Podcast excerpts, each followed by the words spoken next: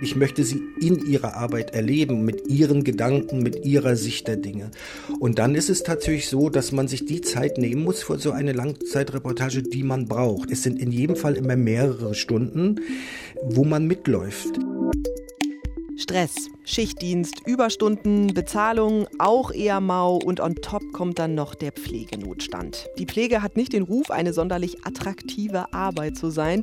Das galt auch schon vor zwei Jahren. Seitdem hat die Pandemie die Lage in den Krankenhäusern noch einmal dramatisch verschärft. Die strukturellen Missstände sind jetzt noch offenkundiger. Für viele ist die Pflege also nicht Berufswunsch Nummer eins. Um die soll es hier jetzt aber nicht gehen, sondern um die Menschen, die das Ziel haben, in der Pflege Fuß zu fassen.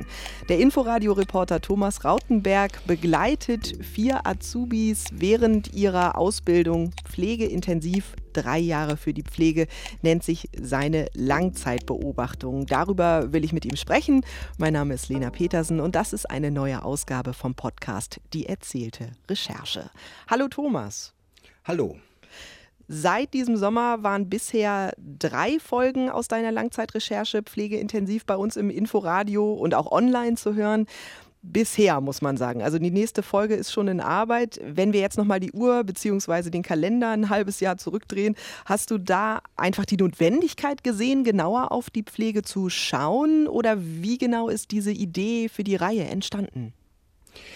Ja, sie ist natürlich im Teamgespräch entstanden. Ich habe mit einer Redakteurin zusammengesessen und äh, wir haben über Pflege geredet. Wir haben darüber äh, gesprochen, dass wir jetzt schon viel über Pflegezustand äh, oder Zustand im Pflegesystem, vielleicht sollte man es so rum sagen, berichtet haben. Aber irgendwie die Motivation war uns zu kurz gekommen und die Motivation der Menschen, die dort arbeiten. Sehr viel Geld kann es eigentlich nicht sein. Warum sind die also da? Vor allen Dingen, warum gibt es heute junge Menschen, die sich trotz dieser ganzen Attribute, die du am Anfang genannt hast, äh, wenig Geld, viele Überstunden. Warum entscheiden die sich trotzdem für die Pflege, für diese Form der Ausbildung? So sind wir auf die Idee gekommen und wir haben auch gleich gesagt, wir wollen möglichst unterschiedliche Menschen haben. Also äh, wir möchten mit jungen Leuten reden, die zum Beispiel ein hervorragendes Abitur hingelegt haben, gesagt haben, trotzdem, wir gehen in die Pflege. Wir wollen Leute haben, die ähm, äh, mit äh, migrantischen Wurzeln da sind, die vielleicht von außen reingucken in unser System. Unterschiedliches Alter, unterschiedliche Vita, auch unterschiedliche Lebenserfahrung, das alles sollte rein. Das ist euch auch oder ist dir auf jeden Fall auch gelungen. Du begleitest jetzt vier Menschen bei ihrer Ausbildung zur Pflegefachkraft. Die sind alle Azubis beim DRK Berlin. Du begleitest die bei Prüfungen, aber eben auch direkt bei der Arbeit im Krankenhaus. Da muss das Deutsche Rote Kreuz ja auch erstmal mitspielen und das alles zulassen. Wie angetan waren die denn von deiner Idee, als du sie ihnen vorgestellt hast? Ja, da, das Rote Kreuz war am Anfang sozusagen die einzige Institution, die überhaupt mitspielen wollte. Das war für mich schon eine ganz große Überraschung. Man startet ja sozusagen eine große Anfrage an diejenigen, die ausbilden in der Pflege. Und das Rote Kreuz, das Deutsche Rote Kreuz war die einzige Institution, die uns überhaupt geantwortet hat auf mehrfache Nachfrage. Dann haben wir gesagt, was wir vorhaben. Und man merkte schon eine gewisse Zurückhaltung. So will ich das mal vorsichtig formulieren. Weil wenn ein Reporter im eigenen Unternehmen Unternehmen unterwegs ist, äh, ja, man blickt überall hinein, man sieht auch, man registriert auch und da gehört dann schon auch ein hohes Vertrauen dazu in der Zusammenarbeit. Wir haben uns dann zusammengesetzt, wir haben gesagt, was wir wirklich vorhaben, dass äh, wir die jungen Leute begleiten wollen mit allen Höhen und Tiefen der Ausbildung, mit allen Schwierigkeiten, aber auch mit allen Aha-Effekten, um vielleicht auch andere neugierig zu machen auf diese Ausbildung, zumindest die den Arbeitsalltag in der Ausbildung mal ganz sachlich, nüchtern darzustellen aus Sicht der Leute, die es selbst machen. Und äh, dass wir nicht geskriptet rangehen an diese Geschichte, dass wir nicht schon festgelegt sind, was wir machen wollen. Ja, und dann haben wir uns auf eine Folge geeinigt. Wir machen eine Folge, danach machen wir, setzen wir uns nochmal zusammen, überlegen, ähm, äh, ob wir das so dann wirklich als Serie fortsetzen wollen. Und nach dieser ersten Folge, glaube ich, war das Eis gebrochen, weil auch das Deutsche Rote Kreuz gesehen hat, die Verantwortlichen dort, wir wollen keinen aufs Kreuz legen oder wir wollen die jungen Leute nicht nur als Beleg für irgendwelche Aussagen nehmen, sondern wir wollen wirklich ihr Leben, ihre Ausbildung darstellen. Und äh, seitdem ist dort ein großes, vertrauensvolles Zusammenarbeiten, ja. Aber das heißt, diese erste Folge war dann auch so ein bisschen wie so ein Icebreaker, weil vorher vielleicht doch beim DRK die Sorge da war, dass man jetzt es darauf absieht, irgendwie hausinterne Missstände aufzudecken?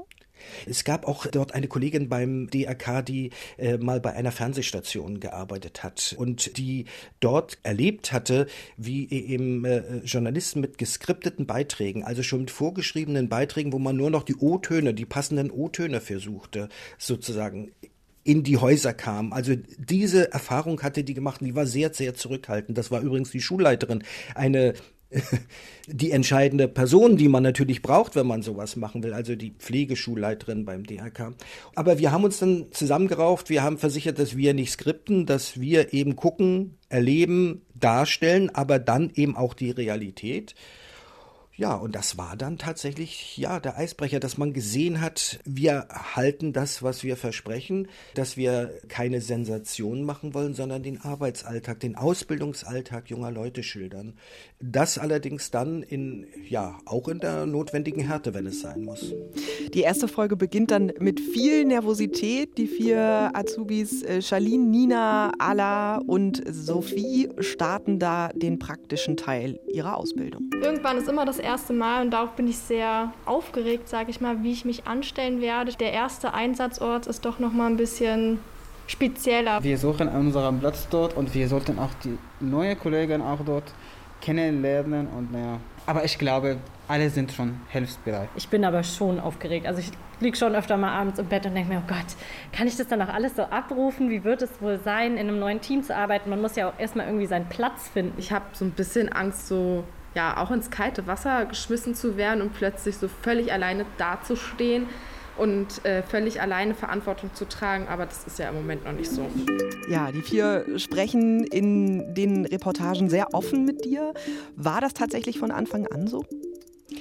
Nein, von Anfang an stört natürlich immer das Mikrofon. Und auch wir mussten uns ja erstmal kennenlernen. Ich drehe mal zurück auf die erste Folge. Das war die Zeit der theoretischen Ausbildung, aber eben nicht im Bildungszentrum des DRK, sondern an den Computern zu Hause. Homeschooling, sage ich dort nur. Und dann kommt man als Reporter natürlich angemeldet und mit vielen Worten vorab, aber man kommt eben in die Wohnungen der vier. Man sitzt mit denen dort zusammen, schaut auf den Computer, berichtet, bei Nina beispielsweise läuft die kleine Tochter durch die Gegend und man erzählt und man kommt sich so über dieses Gespräch eben näher. Und das ist natürlich das Schöne, wenn ich jetzt so höre, wie aufgeregt, auch im Nachhinein höre, wie aufgeregt die vier tatsächlich auch geklungen haben zum Auftakt ihrer Ausbildung und wie sie heute schon ticken, wie eigentlich wie selbstbewusst sie heute schon ticken, da, da sehe ich, da spüre ich praktisch die Veränderung, da ich sie ja von Anfang an kenne. In dieser Situation als Auszubildende ja, das ist eine ganz spannende Entwicklung, die sich wirklich von Monat zu Monat vollzieht. Inzwischen, glaube ich, haben die vier mehr oder weniger das Mikrofon vergessen. Ich versuche auch immer in Arbeitssituationen zu kommen, dass sie gar nicht erst sozusagen interviewt werden von mir, sondern dass wir immer neben der Arbeit reden. Ja, das hört man auch, dass du wirklich mitgehst mit den Vieren. Wie und wie oft kannst du das denn eigentlich machen? Die sind ja tatsächlich bei der Arbeit und klingen zumindest immer richtig busy. Sie sind auch richtig busy, das muss man so sagen. Ich kriege zwar das grüne Licht äh, vom DRK, bin dann auch angemeldet auf Station, aber ich bin dann auf Station und kann natürlich Pflegeschülerinnen und Pflegeschüler sozusagen nicht für Stunden rauslösen, um mit ihnen dort zu reden. Das würde für mich auch keinen Effekt bringen, weil ich will ja nicht darüber, dass sie über ihre Arbeit reden, sondern ich möchte sie in ihrer Arbeit erleben, mit ihren Gedanken, mit ihrer Sicht der Dinge. Und dann ist es tatsächlich so, dass man sich die Zeit nehmen muss für so eine Langzeitreportage, die man braucht. Das ist sehr, sehr schwer kalkulierbar. Es sind in jedem Fall immer mehrere Stunden. Ähm, entweder an einem oder auch an zwei Tagen, ähm, wo man mitläuft, wo man wie eine Klette hinten dran hängt, sozusagen mitläuft, jedes Lob mitkriegt, was die vier dann von ihren Vorgesetzten bekommen, auch den Tadel mitbekommt. Auch da wird kein Blatt vor den Mund genommen. Das ist einem dann sehr, sehr unangenehm, wenn man sozusagen als Zeuge dasteht. Man möchte sogar das Mikrofon wegnehmen, aber ja gut, auch das gehört eben dazu. Lehrzeit ist keine Herrenzeit, wie es so schön heißt. Und man versucht wirklich dran zu sein, soweit natürlich es in, in, Krankenhäusern oder so möglich ist. Man muss ja auch die Rechte der Patienten sehen. Also wenn wir in irgendein Zimmer reingehen, geht natürlich immer die betreffende Person vor, fragt kurz, ob alles in Ordnung sei, wenn ich mit dazu käme. Bisher war das immer in Ordnung und die Leute waren ja auch sehr auskunftsfreudig, weil sie haben ja mit den Pflegerinnen und Pflegern dann noch zu tun. Ja, und im Sommer war die Lage zwischenzeitlich ja auch weniger dramatisch. Jetzt stecken wir mitten in der vierten Corona-Welle. Was für Vorkehrungen musstest und musst du da auch vorher treffen? Also stelle ich mir jetzt sehr schwierig vor in der Pandemie. Ist auch sehr schwierig. Und das ist natürlich ein Bremsklotz, der vieles noch viel, viel unkalkulierbarer macht. Ich nenne jetzt ein Beispiel. Das aktuelle Projekt äh, haben wir uns vorgenommen, äh, jetzt zu machen. Äh, und alle vier sind in der Altenpflege tätig, entweder ambulant oder in der Geriatrie auf Kliniken. Da gelten ja nicht nur die Corona-Regeln, sondern da gelten die verschärften Corona-Regeln. Und da ist es schon auch eine Frage, ähm, rechtfertigt eine Reportage, wie wir sie machen, so eine Langzeitbegleitung, das, dass ich natürlich geimpft getestet, alles was so dazugehört, tagesaktuell getestet, mit aber auf die Station komme als ein potenzieller Risikoherd? Oder sagt man sich im Moment, funktioniert das so nicht? Wir haben darauf keine endgültige Antwort gefunden. Einige Institutionen, damit will ich sagen, äh, auch Altenpflegeheime beispielsweise, wo die jungen Leute beschäftigt sind, haben gesagt, wir möchten keinerlei zusätzliches Risiko eingehen. Das habe ich zu akzeptieren, also kann ich sie nicht begleiten. Bei anderen in der Tagespflege ist es etwas besser möglich und insofern werde ich jetzt eine Folge machen, wo ich zumindest geplant habe, zwei der Azubis nur zu begleiten, weil es bei den anderen beiden eben aus Pandemiegründen nicht möglich ist. Ich dort in diese Heime, in diese Einrichtungen nicht reinkomme und auch nicht reindrängen möchte in irgendeiner Form. Das bringt mir auch nichts, das stimmt dann die Stimmung nicht. Pflegeberufe, das ist harte körperliche Arbeit, das sagt auch eine der Auszubildenden. Dann ist da aber auch das Leid, auch das ist Teil des Berufs, weil Menschen schwere Verletzungen haben, weil Menschen sterben. Allah arbeitet auf der Lungenstation im DRK-Krankenhaus Berlin Mitte und er hat auch erste Erfahrungen mit Trauer bei der Arbeit machen müssen. Nach dem ersten Fall, dass ich einen gestorbenen Patienten gesehen habe, ich habe zwei nicht geschlafen. Und die Schwester hier, die und die Pflegefachkräfte, sie haben mir mehrmals auch gesagt, das ist ganz normal. Wir sind Menschen, wir sind keine Steine sozusagen. Das lernt man mit der Zeit auch. War das für ihn leicht, darüber zu sprechen oder auch für die anderen, wenn sie auch äh, solche Situationen erlebt haben? Nein, das war ganz und gar nicht leicht. Und äh, Allah, der ist ja der 32-jährige junge Mann, der aus Syrien kommt und nun eben Quereinsteiger in die Fliege ist. Ich glaube, der ist auch derjenige, der am meisten damit zu tun hat. Er hat auch keine Vorerfahrung gehabt in Pflege. Die anderen jungen Leute, zumindest zwei, Charlene und Sophie, die waren, haben schon mal ein freiwilliges soziales Jahr gemacht auf einer Intensivstation und auf einer Rettungsstation. Also die wissen schon, wo es lang geht und die wissen auch, dass nicht alles gut endet. Für alle war diese Erfahrung neu. Er wusste, dass sie kommen würde und er hatte von Anfang an sehr, sehr zu tun damit, wohl wissend, dass irgendwann solche Erfahrung vor der Tür steht einfach. Und ich fand bemerkenswert, wie das Stammpersonal äh, darauf reagiert, dass man dann die jungen Leute eben nicht nur anfercht, mach, tu, sondern dass man sie beiseite nimmt, dass man auch mit ihnen redet, ihnen über diese Klippe hinweg hilft, weil man weiß, wenn man die Leute an dieser Stelle verliert, weil sie einfach nicht weitermachen können und dann auch nicht weitermachen wollen, dann hat man wieder jemanden verloren, der als potenzieller Pfleger, Pflegerin in diesem Beruf arbeiten könnte. Also da kann man tatsächlich sehen, wie, wie sehr sich auch insgesamt, jetzt sage ich mal in Anführungszeichen, der Arbeitgeber bemüht, dort, wenn es Fragen gibt, wenn man auch merkt, es wird einem zu viel, damit komme ich jetzt nicht klar, kann man sich melden, tatsächlich kann und soll man sich melden, auch diese Erfahrung habe ich gemacht. Und dann wird man Wege äh, und Mittel finden, jemanden besser vorzubereiten auf solche Situationen aus der Welt schaffen kann man natürlich in Krankenhäusern solche Situationen nicht. Aber für aller ist das tatsächlich eine Sache, wo ich immer das Gefühl hatte, na, Hauptsache, das überfordert ihn nicht und er schmeißt nicht hin. Das hätte ja auch passieren können. Mangel an Pflegefachkräften, das thematisierst du. Das ist ja auch eine Grundbedingung der Arbeit im Krankenhaus.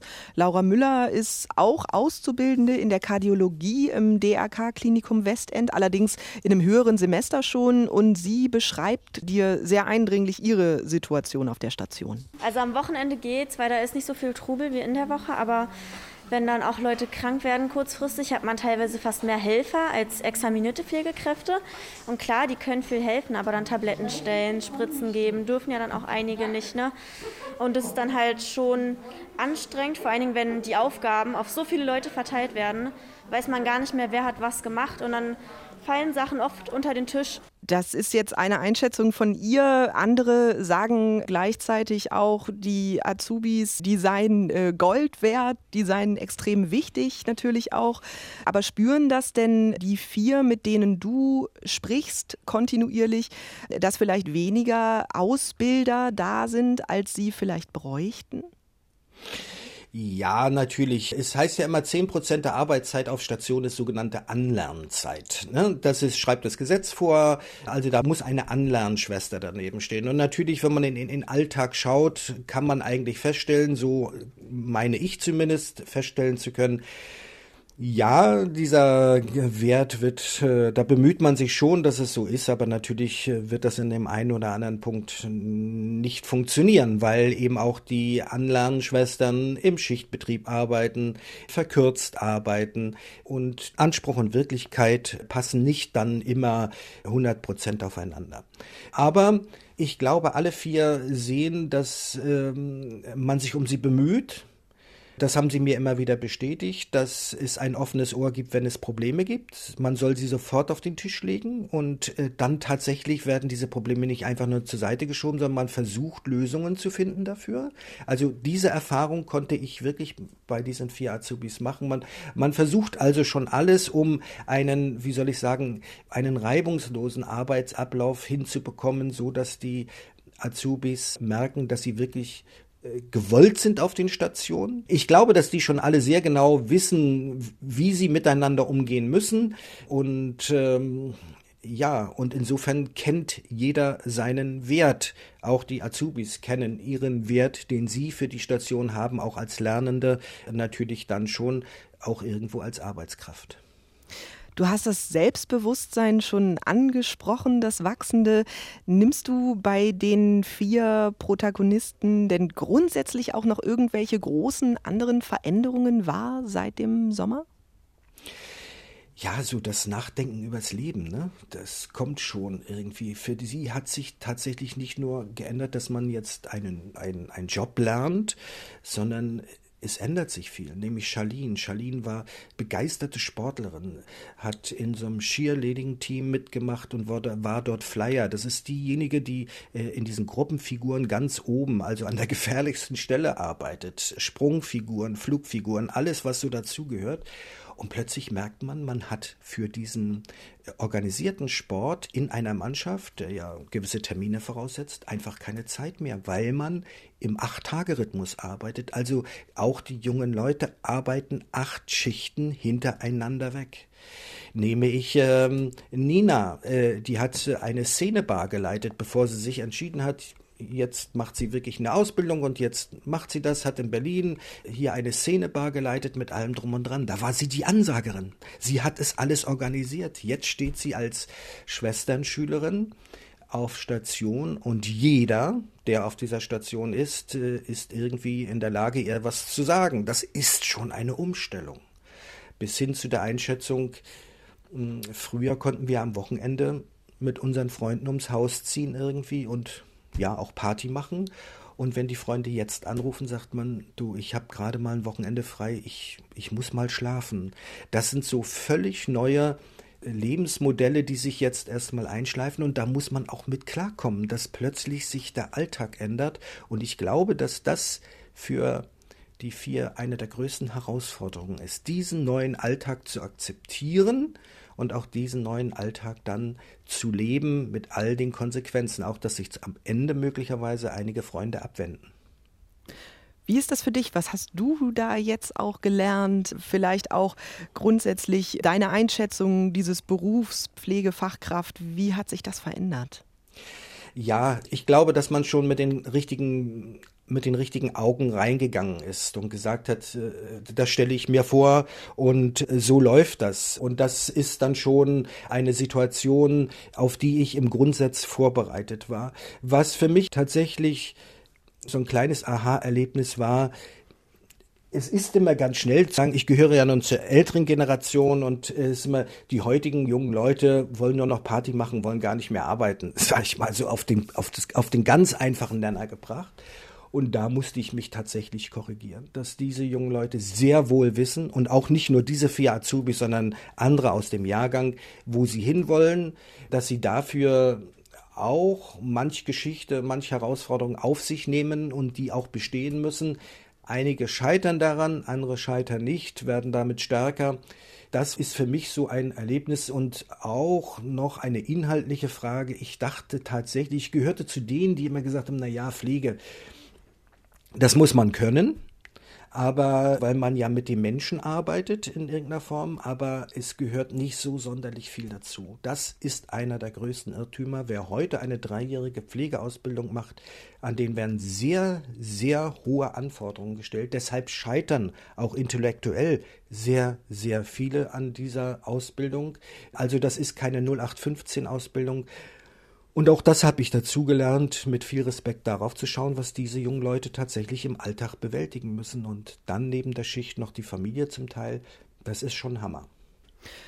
Zu guter Letzt die, diese Langzeitrecherche. Ich finde das total faszinierend und in diesem Fall absolut gelungen. Ist das was, mit dem du vielleicht gefremdelt hast und das du jetzt für dich erobert hast oder vielleicht schon viele Erfahrungen damit gesammelt hast? Also für mich ist es ja nicht die erste Langzeitrecherche. Ich habe mal vor vielen Jahren zwei minderjährige afghanische Mädchen, die ganz allein hier in Deutschland angekommen sind, über viele Jahre begleitet. Und durch unsere Reportage, ja, das kann ich ruhig sagen, durch unsere Reportage ist eine Medizinprofessorin aufmerksam geworden. Die ersten Worte, die die Mädchen reden konnten hier, ich möchte Kardiolog werden, ich möchte Internist werden. Ne? Das war da habe ich so gedacht, zwölf Jahre kommen aus Afghanistan, haben gerade so überlebt auf der Flucht und möchten Ärztin werden. Und das hat eine Medizinprofessorin gehört, hat so, ich sag mal so fachlich die die Patenschaft übernommen. Nicht mit Geld, sage ich gleich dazu, sondern einfach so eine Patenschaft. Und heute ist die eine tatsächlich Zahnärztin und die andere ist im IT-Bereich unterwegs und äh, ist dort Ingenieurin. Das war schon eine Langzeitbegleitung über mehrere Jahre, wo ich weiß, wie schön es ist, wenn man mal dranbleiben kann, weil man die Probleme und die Herausforderungen einer solchen Sache auch ganz anders sieht.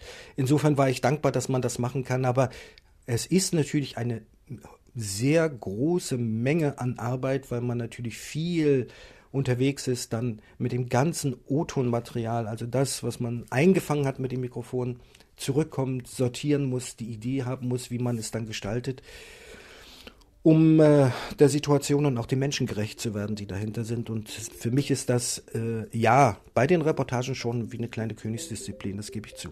Ja, absolut. Und absolut gelungen. Thomas, ich danke dir fürs Gespräch. Ich danke auch ganz herzlich. Das war der Kollege, Inforadio-Reporter Thomas Rautenberg. Er begleitet vier Azubis in seiner Langzeitrecherche Pflegeintensiv, drei Jahre für die Pflege. Zu hören online bei inforadio.de und über den Jahreswechsel sind vier Folgen zu hören im Inforadio. Mein Name ist Lena Petersen Unseren Podcast, die erzählte Recherche, den gibt es in der ARD Audiothek und bei allen anderen gängigen Podcatchern. Das war die vorerst letzte Ausgabe unseres Podcasts. Ihr hört Jenny Barke, Sebastian Schöbel und mich auf jeden Fall an anderer Stelle wieder. Wir sagen Danke fürs Zuhören, Tschüss und macht's gut.